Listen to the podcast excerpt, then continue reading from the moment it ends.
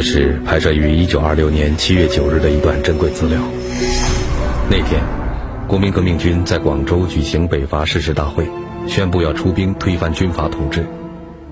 影像中横刀立马的，正是时任国民革命军第一军军长兼北伐总司令的蒋介石。当时的他还不满四十岁，看似意气风发，但在此无限风光的背后，其实隐藏着一些不为人知的心事。就在短短数月前，他就北伐问题曾和当时的苏联军事顾问爆发了激烈的争吵。人们可以看到他写下的“闷坐愁城，不如意事连续而至，所谓屋漏适逢连阴雨，欲愤而自杀”这样的字句。自一九一七年开始，孙中山先生三次北伐，但是都以失败告终。孙先生逝世以后。北伐的任务就摆在了以孙中山先生接班人自居的蒋介石的面前。一九二六年年初，蒋介石就曾自信满满的表示：“去年可以统一广东，今年即不难统一中国。”可是到了二月份，坊间就开始传出他和苏联军事顾问意见不合的流言，在他的日记当中也出现了“欲愤而自杀”这样激烈的字眼。那么，蒋介石和苏联军事顾问之间究竟发生了什么矛盾，竟然会写下这么严重的话？坊间传言到底是真还是假呢？事情还要从一九二六年年初国民党第二次代表大会的前后说起。一九二六年一月一日，国民党第二次全国代表大会在广州召开。蒋介石一差三票就是全票的高票数，当选为国民党中央执行委员，一跃进入国民党中央领导核心，可谓风头出尽。随后，蒋介石在黄埔军校宴请与会代表，并发表演说，内容为继承孙中山先生遗志，尽快北伐。一席话慷慨激昂，获得无数掌声。可就在短短几天之后，蒋介石就被人当头浇下一盆冷水。一九二六年二月七日的午后，蒋介石正在办公室里办公，一个金发碧眼的外国人怒气冲冲地闯进来，并厉声质问。蒋介石开始还勉强应答，但很快就脸色大变，大声争吵起来，最终两人不欢而散。当晚，蒋介石便在日记中留下了“欲愤而自杀”的字句。那么，这个外国人究竟是谁？他和蒋介石之间为何会爆发这么激烈的冲突呢？这个季山家啊，他是替代嘉伦将军，做了这个国民广州国民政府的军事的总顾问。这个人的个性比较强，他跟嘉伦不一样。嘉伦呢，他们跟这个蒋介石啊，这些人的关系还还蛮好的。上世纪的中国，军阀们为了争夺地盘和扩充实力，连年混战，民不聊生。面对这样的局面，孙中山先生在一九二四年国民党第一次全国代表大会上，根据俄国十月革命的成功经验，确立了联俄、联共、扶助农工的三大政策。第一次国共合作期间，苏联向中国派遣了一百三十五名顾问，参与到了国民党的改组工作当中，季山家就是其中一个。既然是合作的关系，季山家和蒋介石究竟为何发生争执呢？原来。季山家认为北伐时机未到，蒋介石刚刚在广州站稳脚跟，应当发动联合工农群众，向西北挺进，与冯玉祥的国民军会合，然后以西北大后方为基地，再向东南沿海一带帝国主义势力集中的地区进攻。而蒋介石却不这么认为。早在1925年广东一带稳定之后，蒋介石就有意于北伐，他设想在1926年8月就攻下武汉，年内打到北京。蒋介石呢是急于北伐，季山家就质问他，说：“你现在就北伐，你的工农运动有没有搞起来？你北伐的那几个省农民运动怎么样？工人运动怎么样？”蒋介石说：“我不管这些东西，我只要有我的部队就行了。”所以两个人就吵起来了。最后呢，就季山家呢就是骂蒋介石，说的是像个军阀，还拿那个凯末尔呢来形容他。凯末尔这个人呢，是土耳其的一个国父，他是完全是靠军事，然后把这个入侵这个土耳其的这个希腊这个军队啊赶走，季山家说他像凯末尔，那就等于是在骂他了。你连广州你都统不起，你都你你都统一不起来，你还想当这个凯末尔？他有这个意思在里边，所以蒋介石当时就拍桌子。查看早期蒋介石的活动史料，不难发现，蒋介石十分易怒。在他跟随孙中山先生不到八年的时间里，因为对人事问题不满，擅离职守，从前线回上海或者老家多达十余次。在冯玉祥撰写的《我眼中的蒋介石》一书中，也多次提及他生性多疑。这次争吵之后，蒋介石对于季山家阻拦他的北伐计划起了疑心。更认为这位来自共产国际的军事顾问处处与他作对。这次争执是否仅仅就是在北伐问题上两人的意见不合，还是在其背后有什么不为人知的隐情呢？蒋介石呢，对当时的苏联顾顾问团一直是心存芥蒂。他曾经写信给孙中山，攻击苏联对待外国就是凯撒斯帝国主义，他有征服其他国家的野心。同时，蒋介石呢也十分恐惧中国共产党的发展壮大，指责中国共产党就是俄罗。他呢恐惧呢苏联与中共的关系日趋亲密，甚至发展到联手对付自己。而最让蒋介石坐立不安的，就是蒋介石一直当成自己最大威胁的政治对手汪精卫。一九二六年的汪精卫。在广州国民政府中，同时担任国民党中央政治委员会主席、国民政府主席和军事委员会主席三大要职，直接控制着党政军大权。一九二六年三月十八日，黄埔军校驻广州办事处主任欧阳中称，奉蒋校长的命令，通知海军局代局长、中国共产党党员李之龙，速派有战斗力的军舰到黄埔听候调遣。当李之龙派中山舰开到黄埔以后，蒋介石否认有过调遣命令。随即，谣言风起，说苏联顾问和共产党员要把蒋介石接到苏联去等等。蒋介石在广州实行紧急戒严，逮捕共产党员李之龙，监视和软禁了大批共产党人，同时还解除了省港罢工委员会的工人纠察队武装，包围苏联领事馆，监视苏联顾问。这就是震惊中外的中山舰事件。蒋介石利用中山舰事件，既打击了中国共产党，又削弱了汪精卫和国民党左派势力，并借此赶走了季山家等苏联顾问，可谓是一箭多雕。随后，蒋介石召开国民党二届二中全会，通过了著名的整理党务案，严格限制共产党员在国民党中的地位和权利。苏联方面虽然是派人填补了季山家的位置，但是已经对苏联心生嫌隙的蒋介石暗暗下定了决心，尽快寻找可以尽心尽力为自己卖命的杨军师来取代苏联的顾问。那么，蒋介石究竟将目标锁定在了何处？谁又能真正成为蒋介石的心腹之人呢？经过反复思量。蒋介石将目标锁定了欧洲军事强国德国。说起德国和中国，可谓渊源颇深。早在清末袁世凯训练新军时期，当时的清朝政府就已经开始聘请德国军官。在一九一八年至一九二四年间，孙中山领导的广州革命政府也积极开展对德国的秘密外交。德国呢，是现代文明的发祥地之一。而且武那个德国的呢精密仪器的制造，尤其这个武器的制造，在中国呢也很有名。一九二四年，就是说，呃，国民党一大以后，孙中山呢把目光呢转向了苏联，因为呢当时苏联呢这个帝国主义列强，包括美、日、英，他们这些国家呢，孙中山都请求过帮助。那么列宁呢，在十月革命胜利以后呢，把目光也转向中国。那个苏联呢，也热心于帮助中国。那么包括孙中山，他们也把目光呢，在关注苏联的同时，在得到苏联援助的同时，也那挂念了德国。蒋介石希望聘请德国顾问，其实还有个人原因。他在日本留学期间，就曾致力于学习德语。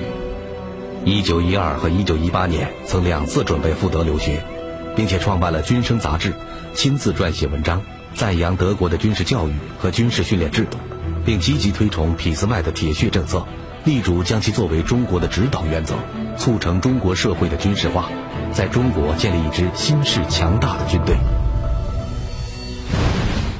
一九二六年七月九日，国民革命军在广州誓师北伐。就在北伐军前线浴血奋战的时候，帮助其出谋划策的苏联顾问们还浑然不知，蒋介石已经秘密加快了寻找德国军事顾问的步伐。而担当这一重任的人就是朱家骅。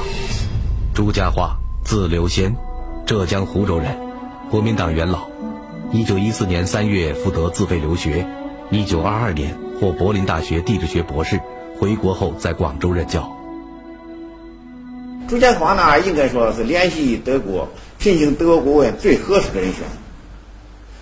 朱家骅这个人呢，呃，我认为他是蒋介石啊，在文化和科技上最得力的助手，也是一个呢大家。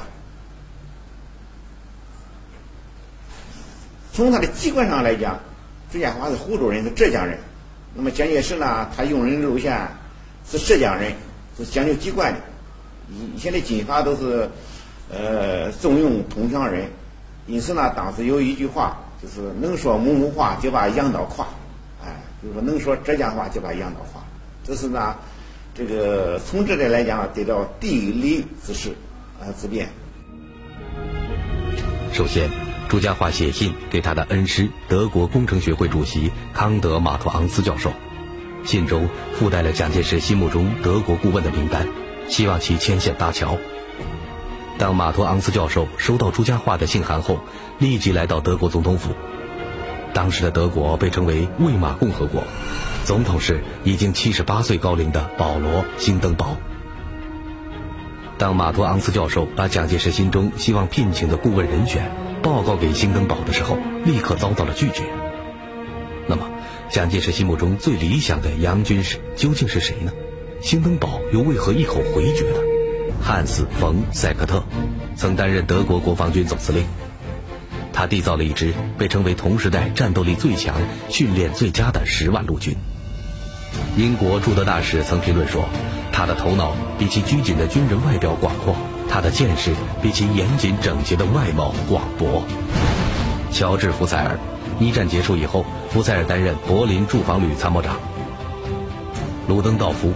世界著名的军事家，正是他在著名的坦南堡战役和马祖尔湖战役中帮助兴登堡击败俄军。这三个人都是德国出类拔萃的军事人才，而蒋介石的名单上赫然就是这三人的名字。兴登堡拒绝的理由非常简单，就是因为凡尔赛合约规定，禁止德国国民在外国军队和外国军事院校中担任顾问和教官之职，而且这三个人的名声在外。颇受国际注目，因此，新登堡在这个问题上的谨慎小心的态度是完全可以理解的。从总统府失望而归的马托昂斯教授并没有就此放弃，他几经周折，分别找到了塞克特、福采尔和鲁登道夫本人，并且将朱家化的信件和蒋介石的邀请转述给了三人，希望借此说服三位德国军界精英。出乎马托昂斯教授的意料。三位将军看完信件以后，竟然一致表示乐意接受这份来自于东方的邀请。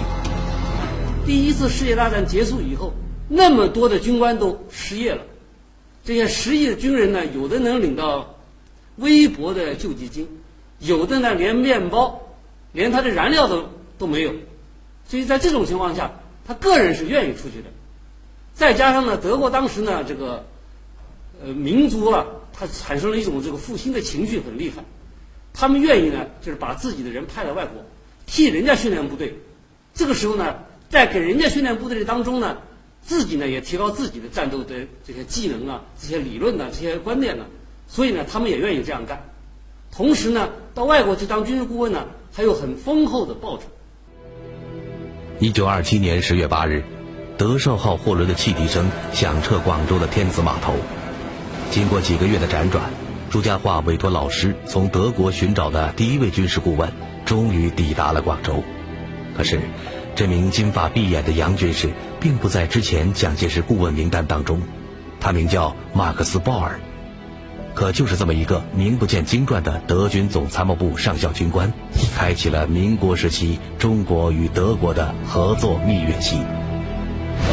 原来，虽然塞克特等人有心来中国，却苦于凡尔赛合约的诸多限制，担心引起国际舆论的猜测和疑忌。第一次世界大战呢，德国战败了，战败了以后呢，就是签订了一个凡尔赛条约。这个条约呢非常非常苛刻，就说德国不允许有就是自己的武装啊，只能给他十万人的这个国防军的这个编制。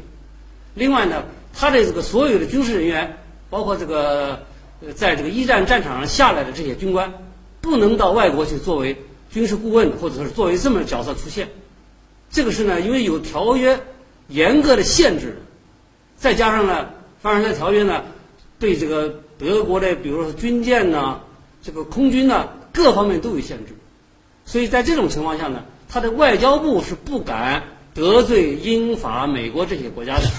突然，鲁登道夫提及了一个名字，此人行事冷静，头脑敏锐，一战中著名的新登堡计划和总体战的战略构想均出自于他的手笔，而且此人还是一个火炮专家，他发明的新型重炮在一战当中出尽了风头。此人就是马克思·鲍尔，他一流的军事素质和低调的做事风格，被鲁登道夫认为是来中国担任顾问的不二人选。马克思·鲍尔上校呢，在得知了这项使命后呢，兴奋异常，因为他知道这项使命的完成与否，关系到他为之献身的德国军队的振兴和发展。因此呢，他立刻接受了鲁登道夫等人的推荐，同时他也接受了马托昂斯的建议。